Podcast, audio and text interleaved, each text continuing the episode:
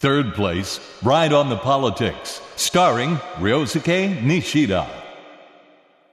おはようございます。西田亮介です。サードプレイス、西田亮介ライドオンザポリティクス。毎週月曜日のこの時間は僕西田亮介の担当でお送りしています。社会学者で東京は大岡山にある東京工業大学の教員が本職です。さて、僕が勤める東京工業大学も4月の4日に入学式を迎えました。2016年度から新しい研究教育体制に移行して最初の学生諸君が入学してきたことになります。天気は残念ながら雨模様でした。小雨がちらついていたんですが、桜は満開というところでですね、新入生の皆さんは満開の桜の下で入学式を迎えることができました。東京工業大学ということで言うと、この入学式について三島学長が英語で式辞を述べたことでも大変話題になりました。まさにグローバルな時代と言うべきか、これからはですね、理工系の学生の皆さんも英語がしっかりできるようになってほしいというメッセージが込められたわけですね。僕自身もリベラルアーツ研究教育院という新しくできた部局に移動して、気分も新たにスタートといったところになります。さて、今日も政治社会の問題を掘り下げていきたいと思います。普段なかなか考えない政治や社会の問題に耳を傾けて、頭をフル稼働させ、別の視点と知識を手に入れる30分にしていただきたいと思います。今日は4月10日にイーストプレス新書から発売になった僕の新しい本、マーケティング化する民主主義について、まだ手に取ってらっしゃらない方が大半だと思いますので、僕自身が自ら読みどころがどんなところにあるのか、どういうところがおすすめなのかということについて、えーおすすめしたいと思います。この番組でも何度か、まあ、取り上げてきたように、2016年というのは国政選挙が控えています。最近では衆参同日選挙もあるんじゃないかということで、だんだん盛り上がってきていますね。このマーケティング化する民主主義は、まさに緊急出版的に政治とメディアに関して、今まさにリスナーの皆さんに知っておいていただきたい政治とメディアのテーマについて、いくつかの論文と、それから対談ですね。国会議員の皆さんやジャーナリストの皆さん、それから以前立候補されたことがある、まあ、ミュージシャンの方との対談が収録されています。まさにフレッシュな本になっていると自負していますので、見かけた折には手に取っていただきたいと思います。ちょっと繰り返しにはなってしまうんですが、この番組でも紹介してきた通り、今年の夏の国政選挙は結果次第で憲法改正に直結します。そのこと自体があまり知られていないのですが、マーケティング化する民主主義では、与党自民党を中心に具体的な議席数を踏まえながら、どのようになるとですね、憲法改正の発議が起きるのか、そのシナリオとタイミング、もし発議があった時にどんな問題が起こり得るのか、そういったことについて言及している点が一つ目の読みどころだと思います。もう一つはですね、いわゆる、え今の政治、安倍政治の強さの源泉の一つである政府与党の情報発信と戦略について自民党の取り組みを中心に解説し、また安倍内閣と自民党を際立たせているメディアの弱体化について、最近僕は規範のジャーナリズムから機能のジャーナリズムへということをですね、よくメディアの皆さんに提案しているんですが、そのジャーナリズムのあり方について取り扱っています。第3の特徴は、自民党の情報発信や、それから若年世代の対策に関わっている、まさに当事者の議員の皆さんとの対談を収録している点です。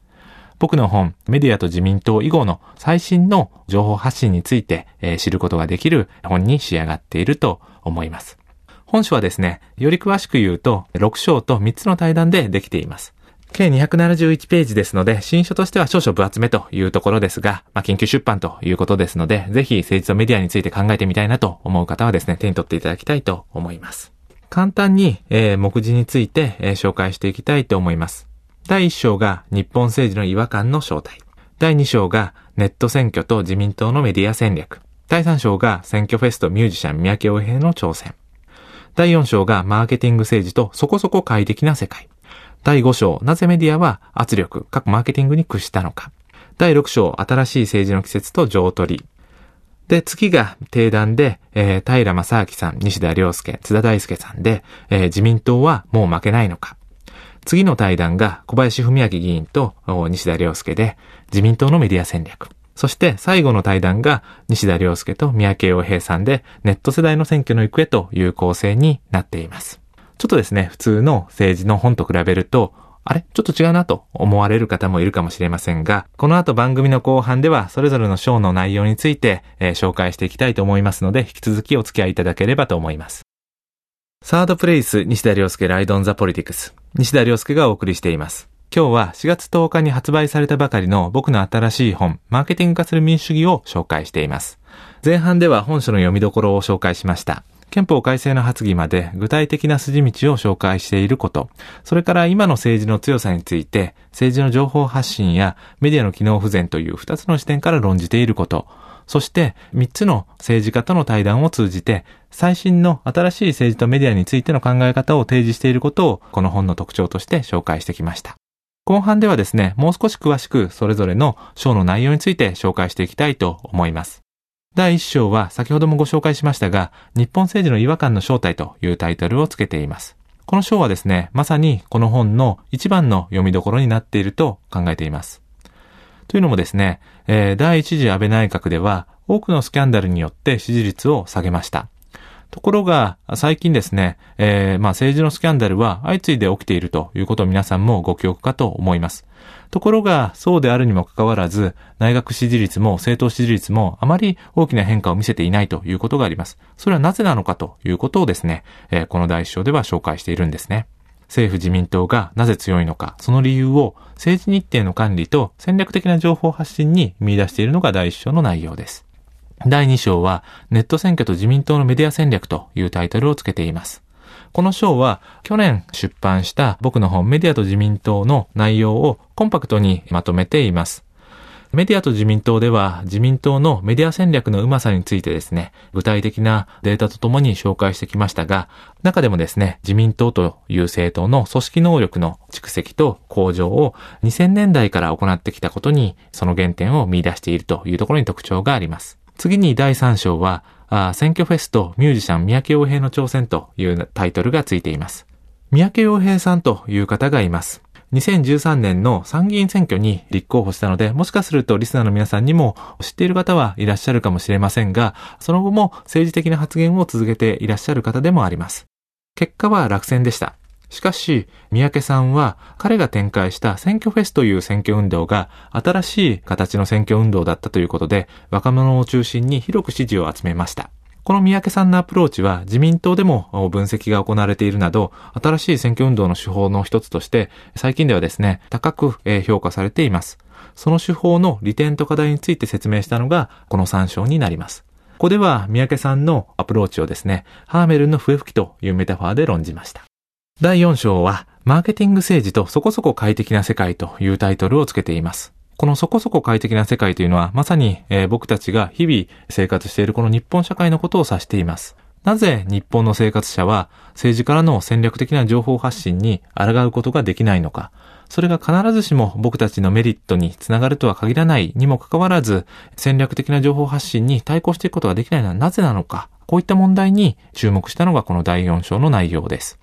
第5章は、なぜメディアは圧力に屈したのかというタイトルです。この圧力というタイトルにはですね、マーケティングというルビを振っています。第4章で、ジャーナリズムが重要だという割と凡庸な見解を導き出しながら、それではなぜ日本のメディアやジャーナリズムが政治に対して列位にあるのか、つまり政治に対抗することができないのはなぜなのかという点について、歴史的な課題とともに日本のジャーナリズムがメディアの環境が変化し、またメディアで多くのイノベーションが起きて、力関係がですね、新しいメディアに移っていっているにもかかわらず、伝統的な取材、速報、告発を中心にした規範のジャーナリズムに重きを置いていることに、えー、その問題点を見出しています。情報量、チャンネルが多くなって、政治の視点から見ると選択肢が増えたわけですね。情報発信に必ずしも伝統的なマスメディアを使わなくなって良くなっている。そうであるにもかかわらずメディアが変化しないことに問題があって、まあその規範のジャーナリズムから整理分析啓蒙に重きを置いた機能のジャーナリズムへ変化しなければならないんじゃないかというのがですね、この5章の結論であり、それから僕自身の最近の強い主張でもあります。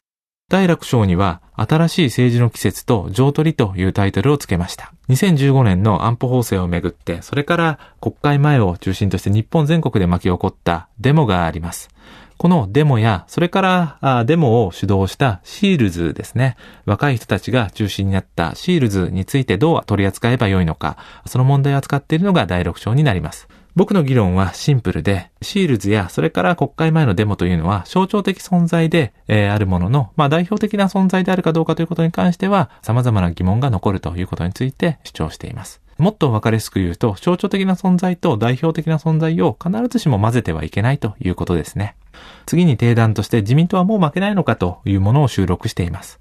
ここでの定談はメディアと自民党を叩き台にしながら内閣副大臣をお務めになった自民党の平正明議員、そしてジャーナリストでメディアアクティビストの津田大介さんと定談しています。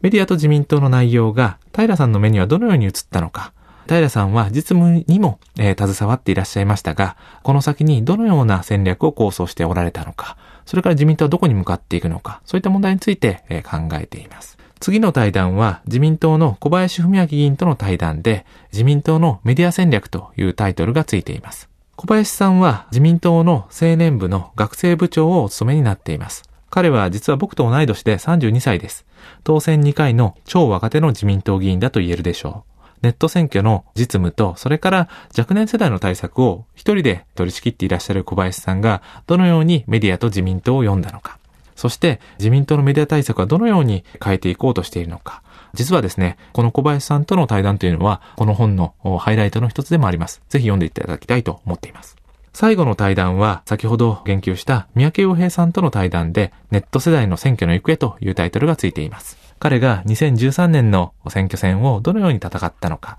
僕はその三宅さんの選挙運動の定量的な分析を過去に行ったことがあります。そしてその結果を三宅さんにもぶつけながら対談をしています。この三宅さんの選挙フェスの手法というのはですね、最近では地方選挙でも活用されていたりします。ここまでイーストプレス新書から4月10日に発売されたマーケティング化する民主主義の概要に、えー、触れてきました。この本を書いた僕としてはですね、例えば、シールズの運動でもいいし、三宅さんの選挙運動でもいいし、それから、まあ何かきっかけがあって政治に関心を持ったものの、それでも政治が具体的にどういうことなのかまだちょっとよくわかんないなと思っている皆さんに手に取ってほしいなと思って書きました。というのも、三宅さんの選挙運動にせよ、それからシール的なデモにせよ、それからまあ、ある種自民党的な情報発信のあり方にせよ、それぞれ特徴があって、ある方向に大きく舵を切っているというふうに言えます。本当にそれでいいのかなと思っている人も少なくないんじゃないかと思うんですね。僕の本というのは、三宅さんの選挙運動と、自民党の選挙運動と、えそれから最新のメディアのあり方について、それぞれフラットな形で議論が展開されています。一般的には、例えば、自民党的なものと、えー、三宅さん的なものは対立関係にあると言われていて、自民党的なものが、まあ、好きな人は三宅さんの本を手に取ることっていうのはありませんし、それから三宅さんに共感した人というのはどちらかというと、自民党的なものを扱った本というのを手に取ることはないでしょう。しかし、僕の本はですね、両者をそれぞれフラットな形で取り扱っていると考えています。両者の歴史的な変化や、それからどういう文脈があったのか、そういうことを紹介している内容になっていると思います。比較的、えー、政治の予備知識がなくても読めるというところもあるでしょう。そして、おそらくですね、7月か6月に大きな国政選挙があるはずです。そこに向けて何か考えるきっかけになれば、著者としては最もですね、えー、嬉しいことだと考えています。このマーケティング化する民主主義は、グレーのカバーに、まあ目立つ緑の帯が付けられています。書店で見かけたらぜひ手に取ってみてください。サードプレイス西田亮介ライドオンザポリティクス。まもなくエンディングです。今日は4月10日に発売されたマーケティング化する民主主義の僕自身の説明ということでお送りしてきました。政治、そしてメディア、生活者がなぜ政治に興味を持つことができなくなったのか、そういったことを総合的に扱うと同時に、選挙の前にぜひですね、いろいろな主張を持っている皆さんに、本当にその主張でいいのかということを相対化するためにも、手に取っていただきたい本だと思っています。ぜひですね、この本を読んだ感想なども、ネットやツイッターなどで聞かせていただければ幸いです。最後にいくつかお知らせです。4月22日にキャリアデザイン学会という学会の研究会で無業社会の協調者の工藤圭さんと共に若者と雇用の問題について話します。夜に東京の法政大学で開催され、有料ですが一般の方も参加いただけると聞いています。詳細はキャリアデザイン学会のブログや僕のブログ、ツイッターなどをご覧いただければと思います。サードプレイス西田亮介ライドオンザポリティクス。お相手は西田亮介でした。それではまた来週この時間にお会いしましょう。